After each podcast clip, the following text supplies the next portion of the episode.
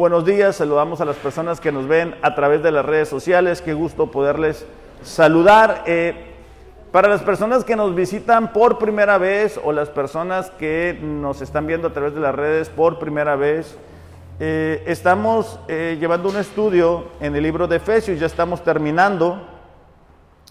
Efesios capítulo 6, versículos 10 en adelante. Y hemos estado hablando eh, acerca de la armadura del creyente. Hemos dicho que cada creyente eh, está enfrentando una batalla espiritual. Pero esta batalla espiritual es una batalla que Cristo ya, ya obtuvo por nosotros, ya venció esa batalla. Es responsabilidad de cada creyente solamente defender la victoria que Cristo alcanzó en esa cruz del Calvario al haber resucitado. Entonces, eh, Efesios capítulo 6, versículo 10 eh, al 13 vamos a estar leyendo y mientras lo encuentran en sus Biblias vamos a orar para que Dios nos hable en esta mañana. Padre, gracias por tu palabra, gracias por la oportunidad de estar en este lugar. Señor, pedimos que el día de hoy tú hables a cada una de las personas que estamos aquí reunidos y también a las personas que nos ven a través de las redes sociales. Que tu Espíritu Santo nos ayude a entender lo que nos quieres decir y sobre todo, Señor, a aplicar lo que vamos a estudiar en esta mañana. Te damos gracias, Señor, en el nombre de Jesús. Amén. Efesios capítulo 6, entonces, versículo 10 al 13. Recuerden traer su Biblia física, es muy importante. Dice, por lo demás, hermanos míos, fortaleceos en el Señor y en el poder de su fuerza vestidos de toda la armadura de Dios para que podáis estar firmes contra las acechanzas del diablo. Hemos dicho, ¿verdad?, que Pablo es insistente a que los creyentes se puedan vestir de toda la armadura, no solamente unas partes. Y que la fortaleza para hacer frente a las acechanzas, otras versiones dicen maquinaciones del enemigo, lo encontramos cuando nos ponemos la armadura de Dios. Y hemos estado diciendo que parte de esa armadura obviamente es el compromiso con Dios, la santidad con Dios, este, la paz que hemos recibido eh, a través del sacrificio de Jesús, que ahora podemos estar en paz con Él, ¿no? Eh, dice, vestidos de toda la armadura de Dios para que podáis estar firmes contra las acechanzas del diablo. Una de las razones por las cuales cristianos viven en derrota y viven en desánimo es porque, porque no se preparan para la batalla. No son cuidadosos al momento de enfrentar a su enemigo espiritual.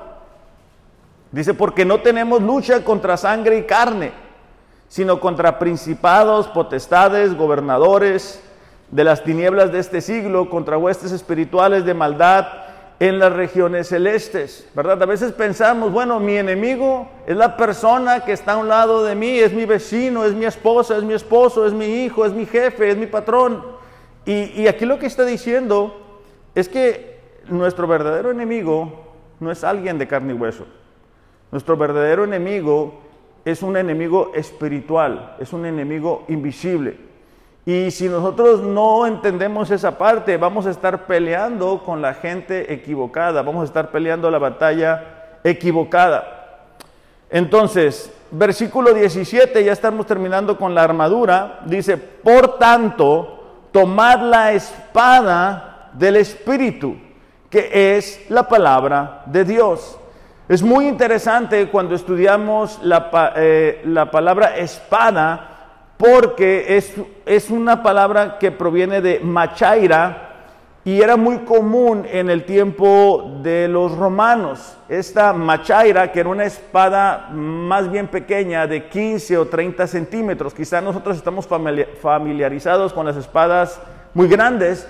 Eh, eh, la espada muy grande que a veces nosotros podemos ver es la palabra ramfaya y es una espada muy grande, pero aquí se refiere a machaira, que medía aproximadamente 15 a 30 centímetros y eran las espadas que los soldados portaban en su diario caminar y era eh, la espada que utilizaban también para una pelea cuerpo a cuerpo.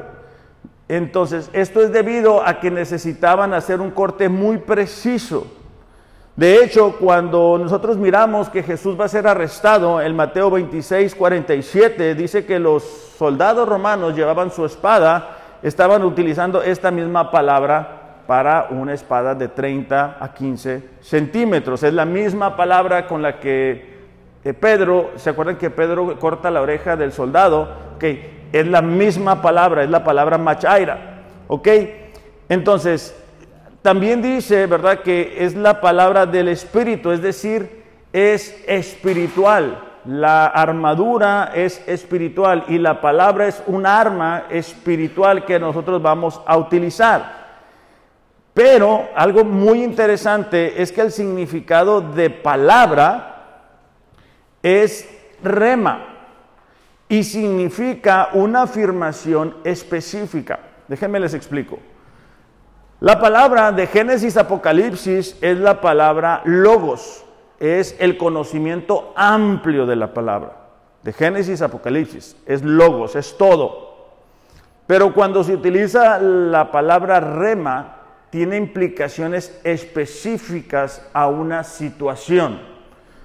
Les voy a dar un ejemplo. Vamos a suponer que estamos, nos sentimos solos, ¿verdad? Nosotros nos sentimos solos Tú lo que ocupas en ese momento es tener el conocimiento amplio, es decir, el logos, para que sepas qué rema aplicar ahí. Si tú te sientes solo, no necesariamente te va a ayudar del todo que tú recuerdes que Dios quiere que todos sean salvos. No porque no sea una verdad, sino que no es algo que se aplica a esa situación. Como creyentes necesitamos conocer el logos, es decir, la palabra de Dios de Génesis Apocalipsis, para que podamos aplicar el rema a nuestra situación en específico. Ojalá pueda aclarar esto desde el punto de vista siguiente o el ejemplo de que quiero dar. La mayoría de los hombres tienen una caja de herramientas, ¿verdad? Todos los hombres tienen caja de herramientas. A ver, levanta la mano los que tienen caja de herramientas. ¿Tienes caja de herramientas? Acabo de, luego me dices para yo tener una. La mayoría de los hombres tienen una caja de herramientas, ¿verdad? ¿Ok? Pero no todas las llaves que tienen ahí sirven para lo mismo. O sea, dependiendo la necesidad, tú utilizas una llave eh, para, no sé, tres octavos, media, sí, ¿verdad? Así se dice. Entonces, para aflojar y apretar algo. ¿ok? Solamente para ilustrar. La Biblia Tú tienes que tener el conocimiento amplio para que cuando te venga una tentación, te venga una situación, tú digas, ¿qué es lo que dice Dios al respecto de esta situación? Debemos aprender a conocer la totalidad de la palabra de Dios para conocer los puntos específicos de aplicación.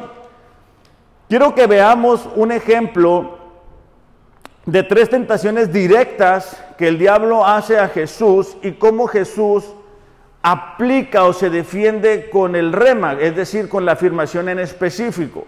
Mateo capítulo 4, versículo 3 dice, en ese tiempo, vamos a buscarlo en nuestras Biblias, dice, en ese tiempo el diablo se le acercó a Jesús y le dijo, fíjate, eh, aquí va la tentación, si eres hijo de Dios, di a estas piedras que se conviertan en pan. Haz que las piedras se conviertan en pan, no esperes, es decir, a que Dios venga y provea para tus necesidades, hazlo tú mismo. Aquí la implicación es no confiar en Dios. O sea, cualquiera que sea la situación, no confíes en Dios. Vamos a ver qué es lo que Jesús contesta ante esta tentación. Jesús le dijo, no, las escrituras dicen, la gente no vive solo de pan sino de cada palabra que sale de la boca de Dios. Jesús estaba recordando el pasaje de Deuteronomio. ¿Ok? Entonces, la primera tentación que Jesús enfrenta es no confíes en Dios. Y es lo que a veces a nosotros nos sucede. Estamos enfrentando una situación difícil. Somos tentados a hacer las cosas a nuestra manera. Tenemos que decir o recordar que es lo que Dios está diciendo acerca de esa situación. Vamos a ver otro ejemplo. Mateo capítulo 4, versículo 6. Lo primero que el enemigo hace es que no confiemos en Dios o nos tienta no confiar en Dios. Lo segundo es tentar a Dios. Fíjate cómo lo dice Mateo 4, 6. Dijo, otra vez el diablo, ¿verdad? Si eres hijo de Dios, tírate. Pues las escrituras dicen, Él ordenará a sus ángeles que te protejan y te sostendrán con sus manos para que ni siquiera te lastime el pie con una piedra. Ahora, en ese sentido, lo que el enemigo estaba haciendo era, hey, tienta a, Dios. Él, prometió eso, él, prometió que no iba a permitir que esto se sucediera. Entonces, otra vez, necesitamos saber qué es lo que dice Dios acerca de nuestra situación.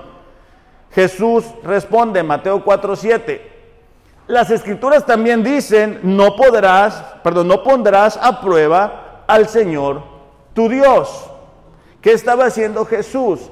Jesús estaba utilizando el rema para su situación. Entonces, una cosa es que el enemigo te diga, no confíes en Dios, no le hagas caso, Dios dijo esto, pero eso no aplica a tu situación. Otra diferente es que nosotros tentemos a Dios. ¿Y cómo lo tentamos? Bueno, te decimos, hey, ven al grupo, lee la Biblia, ora, sé fiel a Dios en tus finanzas, sé fiel a Dios con tu tiempo. Y nosotros decimos, más adelante, más adelante, me puedo esperar, no voy a obedecer. Oye, cuida tu matrimonio, o sea, ama a tu esposa, cuídala, Jesús se entregó por la iglesia, debes hacer lo mismo. Y algunos hombres decimos, me puedo esperar, no pasa nada, ya llevamos así, ¿verdad? Llevamos así cinco años, llevamos así diez años, no pasa nada. Y estamos estirando la gracia de Dios, la misericordia de Dios al máximo. Entonces, una tentación es no confiar en Dios. Otra tentación es tentar a Dios. Dios ya nos advirtió de algunos peligros, de algunas situaciones, de algunas personas pero si nosotros no hacemos caso, lo que estamos haciendo es tentar a Dios. ¿Se recuerdan la historia del pueblo de Israel, verdad, en el Antiguo Testamento? Constantemente estuvieron tentando al Señor. ¿Por qué? Se la pasaban quejándose. No lograron confiar en Dios. Todo el tiempo, ¿verdad? En desobediencia. Todo el tiempo siendo necios. Vamos a ver la tercera tentación. Eh, Mateo capítulo 4, versículo 8, dice, luego el diablo lo llevó a la cima de una montaña muy alta y le mostró todos los reinos del mundo y la gloria que hay en ellos. Te daré todo esto, dijo, si te arrodillas y me adoras. Entonces la tercera tentación es adorar a Satanás. Mateo 4:10 dice, vete de aquí, Satanás, le dijo Jesús. Las escrituras dicen, adora al Señor tu Dios y sírvele solo a Él. Ahora, a menos de que estemos en brujería o cosas así, no hay quien diga, bueno, yo voy a adorar a Satanás. Pero cada vez que nosotros decidimos desobedecer a Dios teniendo el conocimiento de la que la palabra de Dios dice, estamos adorándole. Cada vez que nosotros preferimos el dinero que a Dios, estamos adorando lo que Él puede ofrecer. El compromiso que Dios espera de cada discípulo es tomar nuestra cruz todos los días y seguirle. Es una vida de compromiso, es una vida de relación. Pero pudiéramos estar como el pueblo de Israel, todo el tiempo en queja, todo el tiempo haciendo ídolos. ¿Se acuerdan cuando Moisés va al monte y recibe los, mandamientos y ya para cuando regresa el pueblo ya hizo sus ídolos? Bueno, a veces así no sucede. Tenemos una situación, no queremos esperar en Dios y lo que hacemos nosotros es hacer un ídolo y hacemos un ídolo del trabajo, hacemos un ídolo de las personas, hacemos un ídolo de la televisión. Ah, nada de eso es malo en sí. El trabajo es bueno. El problema es cuando el trabajo nos impide o permitimos que nos impida tener una vida de devoción hacia Dios. Ahora que estamos en el, libro de la búsqueda de Dios, eh, que estamos en el último capítulo, que habla de la vida de, la devoción a Dios, entonces nos damos cuenta cuán importante es buscar a Dios todos los días.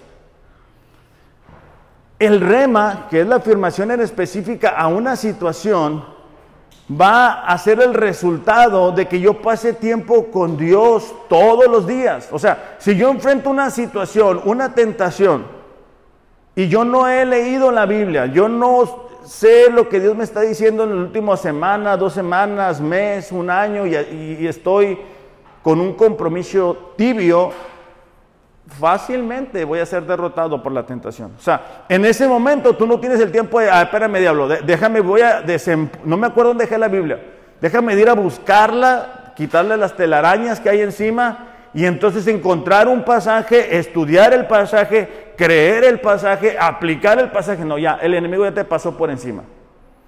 Por, eso es que la, la palabra es espiritual, porque cuando vienen esos pensamientos de, hey, no confíes en Dios, no seas fiel de Dios en, tus ofrendas, no, no, se lo des.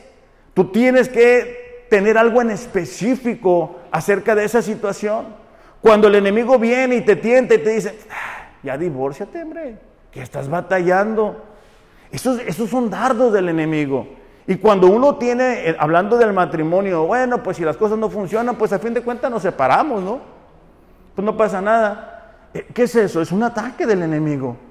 Es un plan B, no es algo que Dios diseñó. Lo, que Dios dijo es, ¿verdad? Lo que yo he unido, que no lo desuna el hombre. Se fundieron en un mismo ser. Eso es lo que Dios dice acerca del matrimonio. Cuando hablamos de prioridades, Mateo 6:33 dice, ¿verdad? Buscad el reino de Dios y su justicia y todo viene por añadidura. Eso es lo que Dios dice. Entonces, si yo quiero eh, eh, la, añadidura, yo necesito que el reino de Dios se establezca en mi vida, en mi matrimonio, con mi familia, en mi iglesia. Y entonces las otras cosas vienen. Entonces, pero otra vez, si yo no tengo una vida de devoción, si yo no oro, si no tengo tiempo, si no estoy leyendo nada, si todo el tiempo estoy en el trabajo, todo el tiempo estoy pensando en las situaciones, en las deudas, en los problemas, en las cosas que no están funcionando, bueno, el enemigo te va, te va, te va a atacar y te va a vencer. Porque ya cuando viene la tentación, ya no es el tiempo de ir a buscar. Y ahí es el momento donde ya tú tienes que responder, ¿verdad? Ahora, algo que nosotros pudiéramos pensar es, cualquier persona tiene acceso a una Biblia. O sea, aún los incrédulos tienen Biblias. Entonces, ¿en qué sentido es que nosotros tenemos esta espada que nos defiende en esta batalla? Primera de Corintios capítulo 2, versículo 14 y 15, dice así. ¿Ya lo encontraron? 1 Corintios capítulo 2, versículo 14 y 15. Pero dice, los que no son espirituales, es decir, la gente que no ha nacido de nuevo, no pueden recibir estas verdades de parte del Espíritu de Dios. ¿Por qué no? Todo les suena ridículo y no pueden entenderlo. Porque solo los que son espirituales pueden entender lo que el Espíritu les quiere decir. Entonces, lo que aquí nos está diciendo es que aunque un incrédulo pueda tener la palabra de Dios, es decir, pueda tener una Biblia, no va a entender lo que este libro dice porque se debe de discernir a través del Espíritu Santo. Y cuando lo lee, se le hace ridículo, se le hace que no tiene sentido, se le hace que es algo fuera de lugar. De hecho, Jesús mismo hace una declaración que separa de alguna manera a los creyentes de los no creyentes. En Juan capítulo 8, versículo 47, dice así, los que pertenecen a Dios, es decir, los creyentes, escuchan con gusto las palabras de Dios. Escuchan con gusto las palabras de Dios pero ustedes no las escuchan, dice, porque no pertenecen a Dios. Entonces, una manera en que nosotros podemos saber si alguien ha nacido de nuevo o no es la manera que trata la palabra de Dios. Si una persona no tiene interés por leer la Biblia, si una persona no siente ese deseo por leer la palabra, entonces esa persona no ha nacido de nuevo. A veces que confundimos, ¿verdad? Decimos, bueno, voy a leer la palabra porque dice que el que permanece en la palabra es verdaderamente el discípulo. Y eso es al revés. O sea, el discípulo es el que permanece en la palabra. No es, no es contrario. Entonces, cuando, cuando es necesario estar diciendo, oye, lee la Biblia, oye, lee la Biblia, oye, lee la Biblia, y no lo hacemos, es porque el Espíritu Santo no está habitando en el corazón de una persona, no tiene ese deseo. H.P. Barker, en una ilustración, dijo esto. Un día él se describió a sí mismo mirando por una ventana y viendo un jardín lleno de plantas y flores. Y él dijo, vi tres cosas en el jardín. En primer lugar, vi una mariposa. La mariposa era hermosa e iba a una flor y de ahí volaba a otra flor y de ahí volaba otra flor. Se quedaba unos cuantos segundos ahí y se movía. Tocaba tantas flores como podía, pero no derivó ningún beneficio en absoluto de esto. Después dijo él, me quedé viendo por un poco más de tiempo por mi ventana y salió un hombre que estudiaba botánica. Y este hombre tenía un cuaderno bajo su brazo y una lupa muy grande. Este hombre se inclinaba y veía cierta flor y observaba durante mucho tiempo. Después tomaba notas en su cuaderno y estuvo ahí durante horas escribiendo notas. Cerró el cuaderno, lo metió en su brazo, guardó su lupa en su bolsillo y se fue. Después, dijo él, la tercera cosa que vi fue una abeja. Tan solo una pequeña abeja, pero la abeja llegaba a una flor, aspiraba a las profundidades de la flor y extraía todo el polen que podía llegar y llegaba y vaciaba, perdón, y llegaba vacía, pero salía llena. H.P. Barker dijo, así es como la gente trata la Biblia. Existen aquellos que simplemente vuelan de un sermón hermoso a otro sermón hermoso, de una clase a otra clase, de un estudio a otro estudio, cayendo aquí, cayendo allá, sin traer nada ni obteniendo nada. Qué sentimiento tan agradable. Después están los que son como estudiantes de botánica espirituales, quienes toman muchas notas, que están tratando de asegurarse que toda la ortografía esté correcta, pero no tienen la capacidad de extraer nada de las flores. Es un ejercicio meramente teórico, es decir, exterior. Después están las abejas espirituales, quienes extraen de toda flor preciada todo lo que se encuentra ahí para poder producir la miel que los hace tan bendecidos para aquellos que los rodean. Entonces cada uno de nosotros determina cómo trata la palabra. Podemos pasar, y lo hemos dicho antes, de estudio en estudio, se está terminando la búsqueda de Dios, fue un libro desafiante, ¿verdad? Hubo martes de frío, martes de confrontación, martes que algunos estábamos llorando por lo que Dios nos estaba hablando, pero se está terminando. Y vamos a empezar otro material con los hombres y cada uno de nosotros va a tomar la decisión de cómo lo enfrenta. ¿Qué tanto podemos obtener de la palabra de Dios? La palabra de Dios que, se expone aquí cada domingo, cada día de reunión es la misma. Lo que hace diferente es la condición del corazón. Jesús, ¿verdad? Diciendo la parábola del sembrador, dijo, bueno, el sembrador sale, pero algunos, la palabra, la palabra es ahogada por los tantas cosas que hay que hacer, ¿verdad? Del trabajo, el dinero, la renta, la luz, el agua, el celular, la escuela, la comida, todo eso. Y entonces escuchamos un mensaje, decimos, qué bien, pero salimos de aquí y ¿qué empezamos a hacer? a olvidar la palabra de Dios. Entonces viene el enemigo y nos va a tentar y no hay una espada que nos defienda. La, espada es tanto defensiva como ofensiva. Cuando nosotros le presentamos el plan de salvación a una persona, estamos siendo ofensivos. Cuando nosotros explicamos la palabra de Dios a gente que no la ha estudiado, estamos siendo ofensivos con la palabra de Dios. Por eso Pablo le dice a Timoteo, mira, esfuérzate Esfuérzate en conocer la palabra, trata, la, traza, perdón, la palabra. Pero cuando nosotros no conocemos la palabra y solamente conocemos algunos versículos de memoria, ¿verdad? Algunas promesas que hace por ahí algún tiempo alguien nos dijo. Entonces viene la tentación y no tienes una verdad en específico. ¿Qué dice Dios acerca de mi situación? Ah, bueno, yo tengo personas que me rodean que no son cristianos. Todos estamos así. Pero ¿qué dice Dios al respecto? Bueno, Dios nos dice, ¿verdad? Que nosotros tenemos que ser luz en ellos que ellos no nos convenzan a nosotros. Y entonces yo tengo el rema, yo tengo la verdad que puedo aplicar a esa situación en, específico. Oye, yo tengo un problema con mi esposa. ¿Qué dice, qué dice Dios al respecto? Bueno, que, que, debemos de amarnos unos a otros. El esposo debe protegerla, debe cuidarla, debe de proveer para la esposa y la esposa debe ser la ayuda idónea. Bueno, cada quien tiene la parte que le corresponde.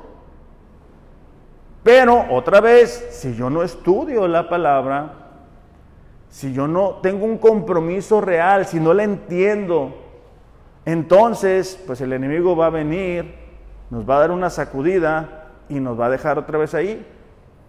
¿Se acuerdan cuando el Pablo, perdón, el escritor de Hebreos, capítulo 5, versículo 11, dice, bueno, es que muchos de ustedes ya tienen mucho tiempo, mucho tiempo con una Biblia bajo el brazo, oyendo a una iglesia. Deberían de ser maestros, pero no lo son. Están donde mismo. Están, están donde mismo y es necesario, ¿verdad? Alimentarles con Gerber espiritual. No, no, logran pasar a, a, cuestiones más importantes, más relevantes. ¿Por qué? Porque todo el tiempo tienen la necesidad de ser alimentados. Cuando nosotros tenemos un bebé, pues es muy bonito ver al bebé, ¿verdad? Pero va creciendo y ya quiere otras cosas y, que ahora quiere verdura y ahora ya quiere carne y ahora ya quiere tamales y ahora... Y esto, híjole, ¿verdad? ¿Por qué? porque está en crecimiento. Pero hablando espiritualmente, no, no, no necesariamente es lo que sucede, es lo que debería de suceder. Pero mm, hablando espiritualmente otra vez, es necesario de, hey, vente, vamos a leer la Biblia, hey, échale ganas. Fíjate lo que dice Pablo en 2 de Timoteo 2.15, esfuérzate para poder presentarte delante de Dios y recibir su aprobación. Sea un buen obrero, alguien que no tiene de qué avergonzarse y que explica correctamente la palabra de verdad. Y eso no tiene nada que ver con verdad. Bueno, mm, si yo no soy el pastor y yo no predico, yo no me tengo que trazarla. No, sí. Porque alrededor nuestro hay personas que no conocen la palabra. O hay gente que cree que conoce la palabra de una forma equivocada. Y entonces cuando nosotros conocemos la palabra, podemos explicarles y llevarlos a la verdad. Ahora, en los minutos que nos restan, quiero ver con ustedes cómo, la palabra nos va a ayudar. Primero es una fuente de verdad. Juan 17, 17. Dice así, haz los santos con tu verdad. Jesús está orando al Padre y dice, enséñales tu palabra, la cual es verdad. Estamos viviendo en un tiempo donde hay mucha información. Y esa cantidad de información produce confusión, incertidumbre, inseguridad, donde están buscando redefinir lo que Dios ha hecho. Y necesitamos para tomar una buena decisión la verdad, la información correcta, los hechos. En la palabra encontramos la verdad acerca de la vida. Es decir, ¿cuál es el propósito de estar aquí? ¿Cuál es el propósito de, tener vida? ¿Para qué Dios me creó? ¿Será para que, será que Dios me creó para, para ser un trabajador y ganar mucho dinero y tener cuenta? ¿Será de eso que se trata la vida? ¿De, qué se trata? ¿Será, ¿Será que Dios me alcanzó a mí para que yo condene a la gente que está a mi alrededor que no conoce a Dios? ¿Será de eso de lo que se trata? ¿O será que Dios me puso en ese lugar de trabajo para que yo le comparta a mis compañeros de lo que Dios ha hecho en mi vida? ¿Cuál es la verdad de la vida? Eso lo encontramos en la palabra. También en la palabra encontramos la verdad acerca de la muerte. A veces pensamos en la muerte como algo muy lejano, algo que no nos va a suceder, pero ya sea que cuando nosotros estamos enfermos o estamos despidiendo a un ser querido, recordamos, qué va a pasar con la muerte? ¿A dónde vamos? ¿Quiénes vamos? ¿Quiénes no? La palabra también nos cuenta la verdad acerca del cielo, del infierno, de lo que está bien, de lo que está mal. Ahorita es una, es, una nube, ¿verdad? Que está todo muy, muy difícil para la gente que no conoce la palabra de, ver qué es, qué es lo correcto, qué es lo incorrecto, qué está bien, qué no está bien. La verdad acerca de nuestra relación con Dios. Hemos escuchado, ¿verdad?, que gente conocida dice, no, yo conozco a Dios y yo oro a Dios. ¿A qué Dios? ¿Cuál Dios? No, sí, yo me concentro y medito y, declaro y llego a un lugar y, lo declaré una vez y ya se me cumplió. ¿Eso qué es? Entonces, eh, eh, la, la relación entre el hombre y Dios es a través de Jesucristo. No es a través de que alguien diga unas cuantas palabras al aire. Pero otra vez, tenemos que conocer la palabra la verdad acerca de todo lo que se necesita. ¿Verdad? Oye, yo tengo un problema económico, yo tengo un problema con mi esposa, yo tengo un problema con mis hijos, yo tengo un problema con alguien que no conoce de Dios, yo, me siento solo, yo me siento sola, yo tengo esta necesidad. ¿En dónde encontramos la verdad? Porque a veces cometemos el error de buscar consejo en una persona que ni siquiera conoce a Dios, en lugar de ir a la, palabra, a la verdad, y, vamos con el amigo o la amiga que nos va a decir lo que queremos escuchar, ¿verdad? Tenemos un problema de matrimonio y vamos con la amiga que no necesariamente es una buena fuente de la verdad. Y entonces, pues lo que nos va a transmitir, pues son sus ideas. Entonces necesitamos ir a la fuente de la verdad. Número dos, es la fuente de la felicidad. Lucas 11:28 dice, bienaventurados o felices son los que oyen la palabra de Dios. ¿Verdad que todavía le falta un pedazo ahí? Y la obedecen. Si nosotros queremos experimentar la felicidad de Dios, necesitamos escuchar la palabra de Dios, pero también obedecerla. Si buscamos la felicidad en los lugares equivocados, no la vamos a alcanzar plenamente. Si la buscamos otra vez en el trabajo, en algo que estamos haciendo, en los hobbies, ahí no la vamos a encontrar. Porque es algo pasajero, es algo temporal. Entonces, la Biblia es la fuente de la felicidad y eso no implica que como cristianos no tengamos problemas. Porque eso es lo que a veces hace como que cortocircuito con la gente, ¿verdad? Y, bueno, aquí dice que todo voy a prosperar y mira cómo estoy. Bueno, nos falta conocer la palabra de Dios para darnos cuenta que hay procesos que tenemos que atravesar. Que hay momentos en los cuales Dios está probando nuestra fe que está queriendo tratar con nuestro carácter, con nuestras motivaciones, con nuestras prioridades. Pero también recordar que Dios utiliza la vida de sus hijos para mostrar su gloria a las demás personas. Y muchas veces eso implica el sufrimiento. Pero de lo que nos podemos alegrar es que tenemos la esperanza de que tenemos un Dios. Y ya sea en esta vida o en la que sigue, nos vamos a reencontrar con Él. La gente que no conoce a Dios no tiene esperanza. Lo único que tiene es el poco tiempo que le queda aquí en esta tierra. Y cuando tú no conoces a Dios estás desconectado de lo que te da propósito. Y estás buscando, ¿verdad? La felicidad en algo, en alguien. Y lo alcanzas y luego no te das cuenta que no es ahí la felicidad. Ahora que estamos leyendo Eclesiastés, ¿verdad? Que Salomón dice, bueno, todo es vanidad. Fíjate, el hombre que tuvo sabiduría, que tuvo riquezas y dice, todo esto es vanidad. Entonces cuando eh, otra vez enfocamos nuestra felicidad en algo que está fuera de Dios, nos vamos a frustrar. También la palabra es una fuente de crecimiento. Primera de Pedro 2.2 Vamos a buscarla en nuestras Biblias. Primera de Pedro 2.2.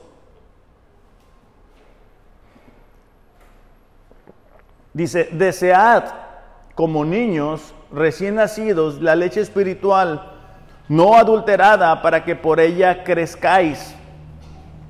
El crecimiento espiritual se da cuando nosotros nos exponemos a la palabra de Dios y, la palabra de Dios nos cambia, nos transforma, nos santifica y crecemos espiritualmente. Ahorita que veníamos en, en la mañana, eh, pues gracias a Dios veníamos con tiempo, pero me tocó ver como un carro, hay dos carriles, ¿verdad? Pero de repente alguien inventa un tercer carril y el tercer carril es el carril de la derecha, que no existe. Pero bueno, eh, esta persona utiliza el tercer carril, le acelera, el del segundo carril le acelera, no se quiere dejar pasar, ya estaban chocando, eh, el carro se acerca al otro y bueno, no creo que lo estaba saludando, mire que se detuvieron, como que estaban discutiendo, cosas así. Ese es en el mundo en el que nosotros estamos viviendo. Pero Proverbios dice, es sabiduría del hombre dejar pasar la ofensa. E, e, eso sucede cuando uno va madurando espiritualmente. E, cuando Dios, a través de su palabra, nos muestra la verdad, nos cambia, nosotros podemos madurar y dejar atrás hábitos, costumbres, ideas, formas Proverbios 4:18 dice que la vida del, justo es como la luz de la aurora que va en aumento hasta que el día es perfecto. Entonces, bueno, nosotros nos casamos, ¿verdad? Eh, eh, con diferentes fallas, pero la idea es de que conforme vamos avanzando en edad, el crecimiento espiritual siga avanzando. Es muy triste cuando vemos que una persona grande se comporta como un niño y que en el matrimonio quiere que se haga su voluntad. Y cuando la esposa se comporta como una niña y quiere que se haga la voluntad, yo tengo dos niños y es un problema, ¿verdad? Porque a veces, no sé, llevamos una cosa y los dos la quieren. Pero cuando hay inmadurez en el matrimonio es la misma, los dos quieren hacer su voluntad. Los dos. Entonces, pues nos comportamos de una forma inmadura espiritualmente. Y madurez espiritual no es decir, no, pues es que no, yo soy, ¿verdad? El apóstol Pablo ya ha leído la Biblia muchas veces. No, eso no es madurez espiritual. Madurez espiritual es cuando nosotros agarramos este libro y, y con esto decimos, mira, la palabra de Dios dice esto. No para, para hacer nuestra voluntad, o sea, no para decir, mira, tú estás mal. Se, los digo por experiencia. Yo recuerdo eh, en, mis primeros años de matrimonio que yo utilizaba la Biblia eh, para, para, para hacer ver a mi esposa que estaba equivocada. Entonces, no se trata de eso. Madurez espiritual es que nosotros tomamos los principios de la palabra de Dios y los aplicamos a nuestra vida diaria. Pero eso es, una fuente, ¿verdad?, que, nos, que proviene de la palabra de Dios. Podemos hacernos grandes físicamente y no necesariamente ser maduros espiritualmente. Hay personas que tienen muchos años, otra vez, de asistir a una iglesia y tú ves su vida y es una muestra de inmadurez. Las respuestas, la forma en que tratan la palabra, la forma que tratan la iglesia, la forma que tratan a la esposa, que tratan a los hijos. Esto es impresionante el nivel de inmadurez. Es como cuando, bueno, yo creo que ustedes no, ¿verdad? Pero algunas personas iban a la escuela y se la pinteaban, ¿verdad? Pensando que engañaban al sistema. Iban a la escuela pero no entraban y no aprendían nada. Y luego venía el examen y, bueno, oh sorpresa. Es lo mismo. Estamos en un, en un tiempo, ¿verdad?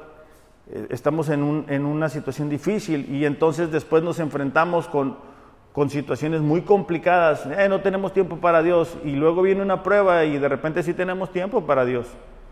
Tenemos un niño en casa, ¿verdad? Y, ah, no tenemos tiempo para Dios, pero empieza a hacerse grande y empieza a tocar la puerta de que se va a ir de casa y entonces sí tenemos tiempo para Dios. Y, eso no debería de ser así. Entonces, la, la madurez espiritual proviene de pasar tiempo en la palabra de Dios. También la Biblia es una fuente de poder Dice Hebreos capítulo 4, versículo 12, si lo podemos ir buscando.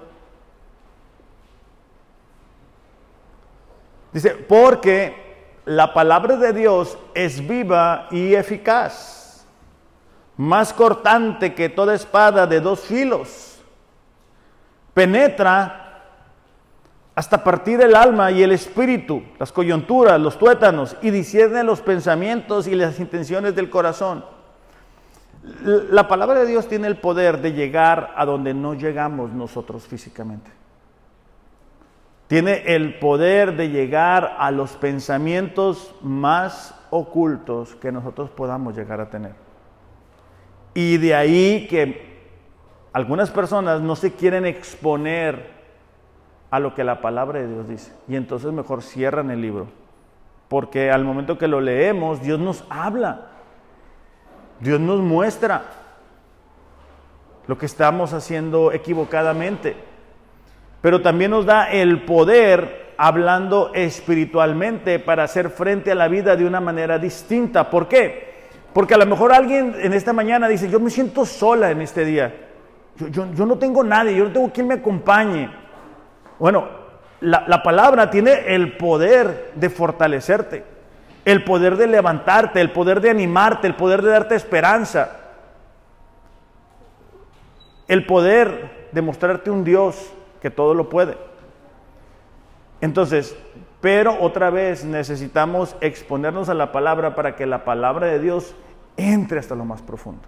Un error que cometemos es decir, bueno, voy a leer la palabra mientras tengo mi, teléfono inteligente a un lado, ¿verdad? Y suena un mensaje y dejo de leer y, me distraigo y paso un mosco y me dio hambre y ahora voy al baño y, así pues no, no, no, vamos a estar como la mariposa del ejemplo, ¿verdad? De la ilustración de, un lugar a otro y no, vamos a traer nada. Es muy bonito poder platicar, por ejemplo, en, los grupos que tenemos en la semana, que decimos, oye, mira, tú miraste esto, sí, fíjate, yo miré este pasaje. Yo miré este pasaje y me llamó la atención aquí. O, los servidores que tenemos un, grupo de WhatsApp y, cada día alguien comparte de lo que Dios le habló. Ah, mira, fíjate lo que le habló a, Dios, a esta persona, yo no lo había visto así. Entonces, la Biblia es una fuente de poder.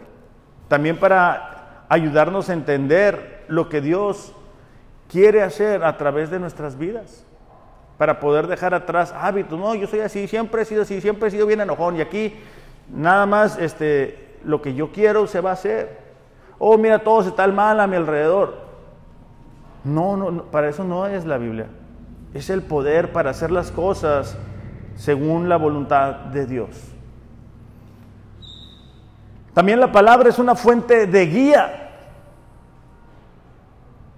Salmo 119, versículo 105.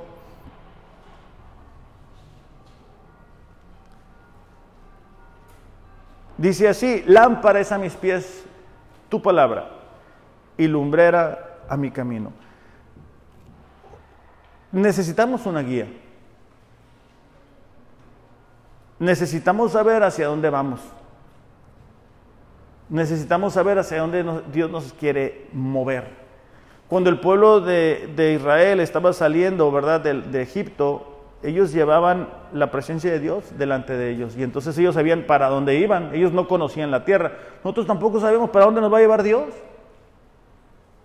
Pero necesitamos la palabra de Dios para que nos guíe, para que nos diga, hey, ¿para dónde, para dónde vamos?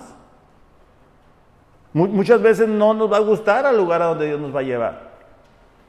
Yo te aseguro que si le han dicho a José, oye José, fíjate que te quieren llevar al desierto, te van a vender tus hermanos, te van a revender, luego te, van a olvidar de ti, te van a poner tres años en, prisión. ¿Estás bien con eso? Yo no creo que José hubiera dicho, ah, mira, sí, qué buena idea, ¿verdad? Yo lo hubiera pensado igual. Yo te aseguro que si David, cuando fue ungido como rey, le hubieran dicho, mira, te va a andar persiguiendo Saúl, ¿eh? Va a haber momentos en que vas a sentir que la muerte te está pisando los talones. Hubiera dicho que sí. y así cada persona. Pero necesitamos ser guiados por Dios en las decisiones que tomamos. Fíjate que dice, lámparas a mis pies. ¿Dónde estoy yo? ¿De dónde estoy pisando yo? ¿En dónde me encuentro el día de hoy? Ah, estoy bien. No, no, a lo mejor no estás tan bien. Y lumbrera mi camino, es decir, tú, tú ves el camino adelante. Necesitamos ser sabios que entiendan que si continuamos cometiendo los mismos errores, siendo necios, nos espera un accidente adelante. Hay un peligro enfrente.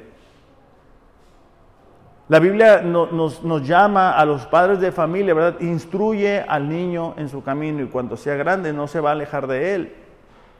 Bueno, miramos hacia adelante, miramos el mundo que le va a tocar a nuestros hijos. ¿Y qué, qué podemos hacer? Bueno, enseñarles el temor a Dios, enseñarles la palabra, enseñarles a depender de Él, enseñarles a orar. ¿Por qué? Porque miramos hacia adelante. Estamos viendo lo que puede suceder en un futuro, estamos viendo los peligros que hay. Pero, ¿verdad? Si, ah, pues al día a día y como caiga, no pasa nada, pues así siempre ha sido. Bueno, estamos corriendo el peligro de ser una generación, como se levanten jueces, que no conocían a Dios. ¿Por qué no conocían a Dios? Bueno, ¿y los padres? ¿Por qué no, no les ayudaron a conocer a Dios? Y entonces es una generación que hacía lo que mejor les parecía. Por último, la palabra es una fuente de consuelo. Y, miren, cada una de estas fuentes nos va a ayudar a hacer frente a la batalla espiritual. Porque el enemigo nos va a llevar, como dijimos al principio, a no confiar en Dios. Nos va a llevar a tentar a Dios. Fuente de consuelo es la palabra Romanos 15, 4.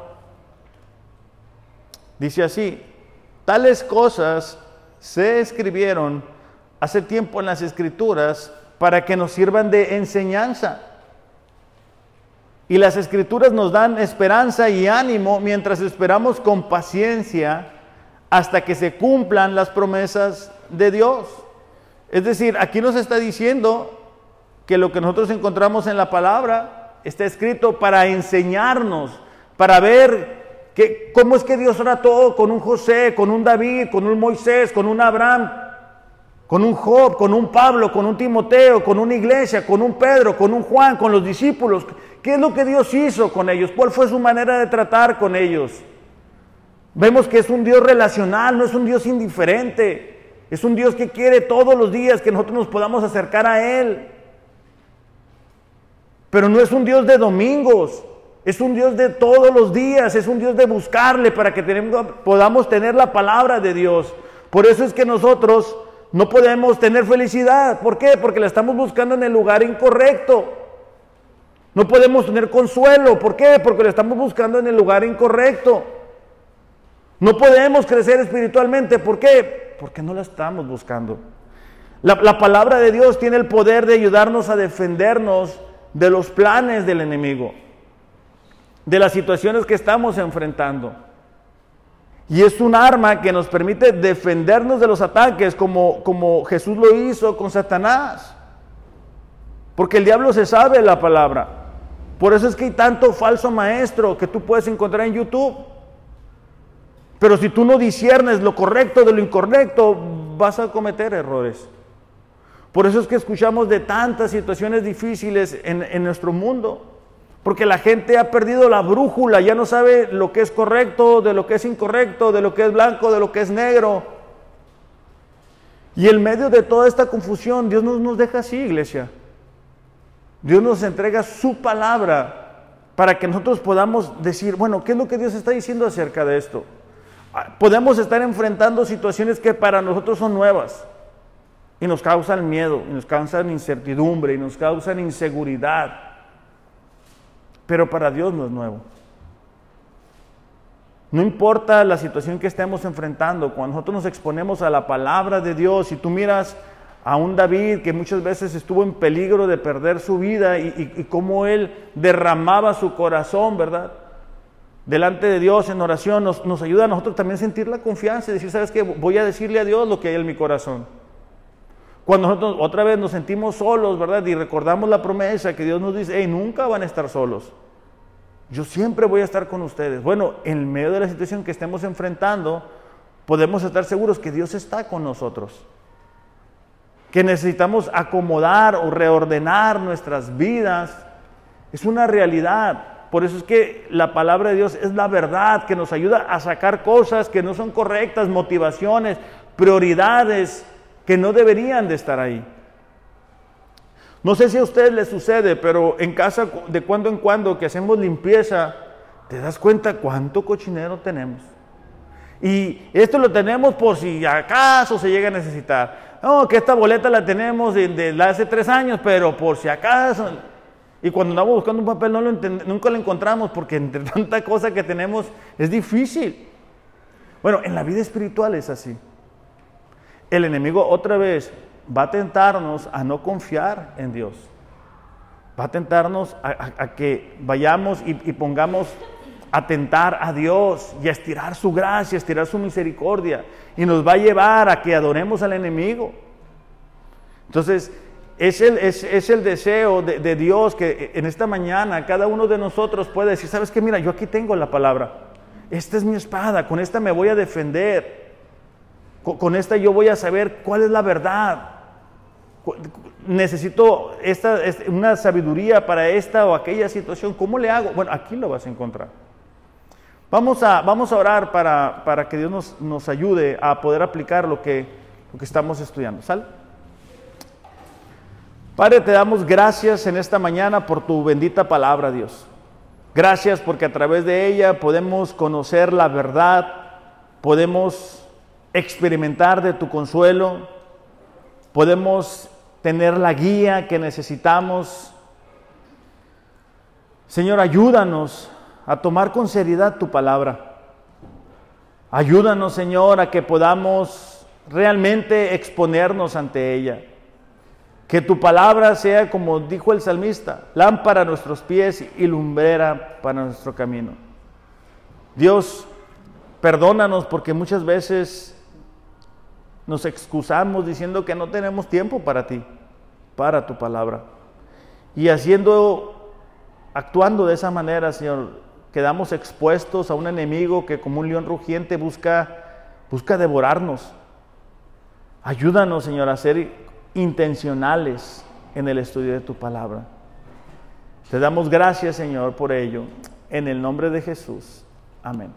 Iglesia, que tengan un excelente, excelente domingo. Recuerden, busquen a Dios a través de su palabra. Los amo, pero Dios les ama más. Gracias.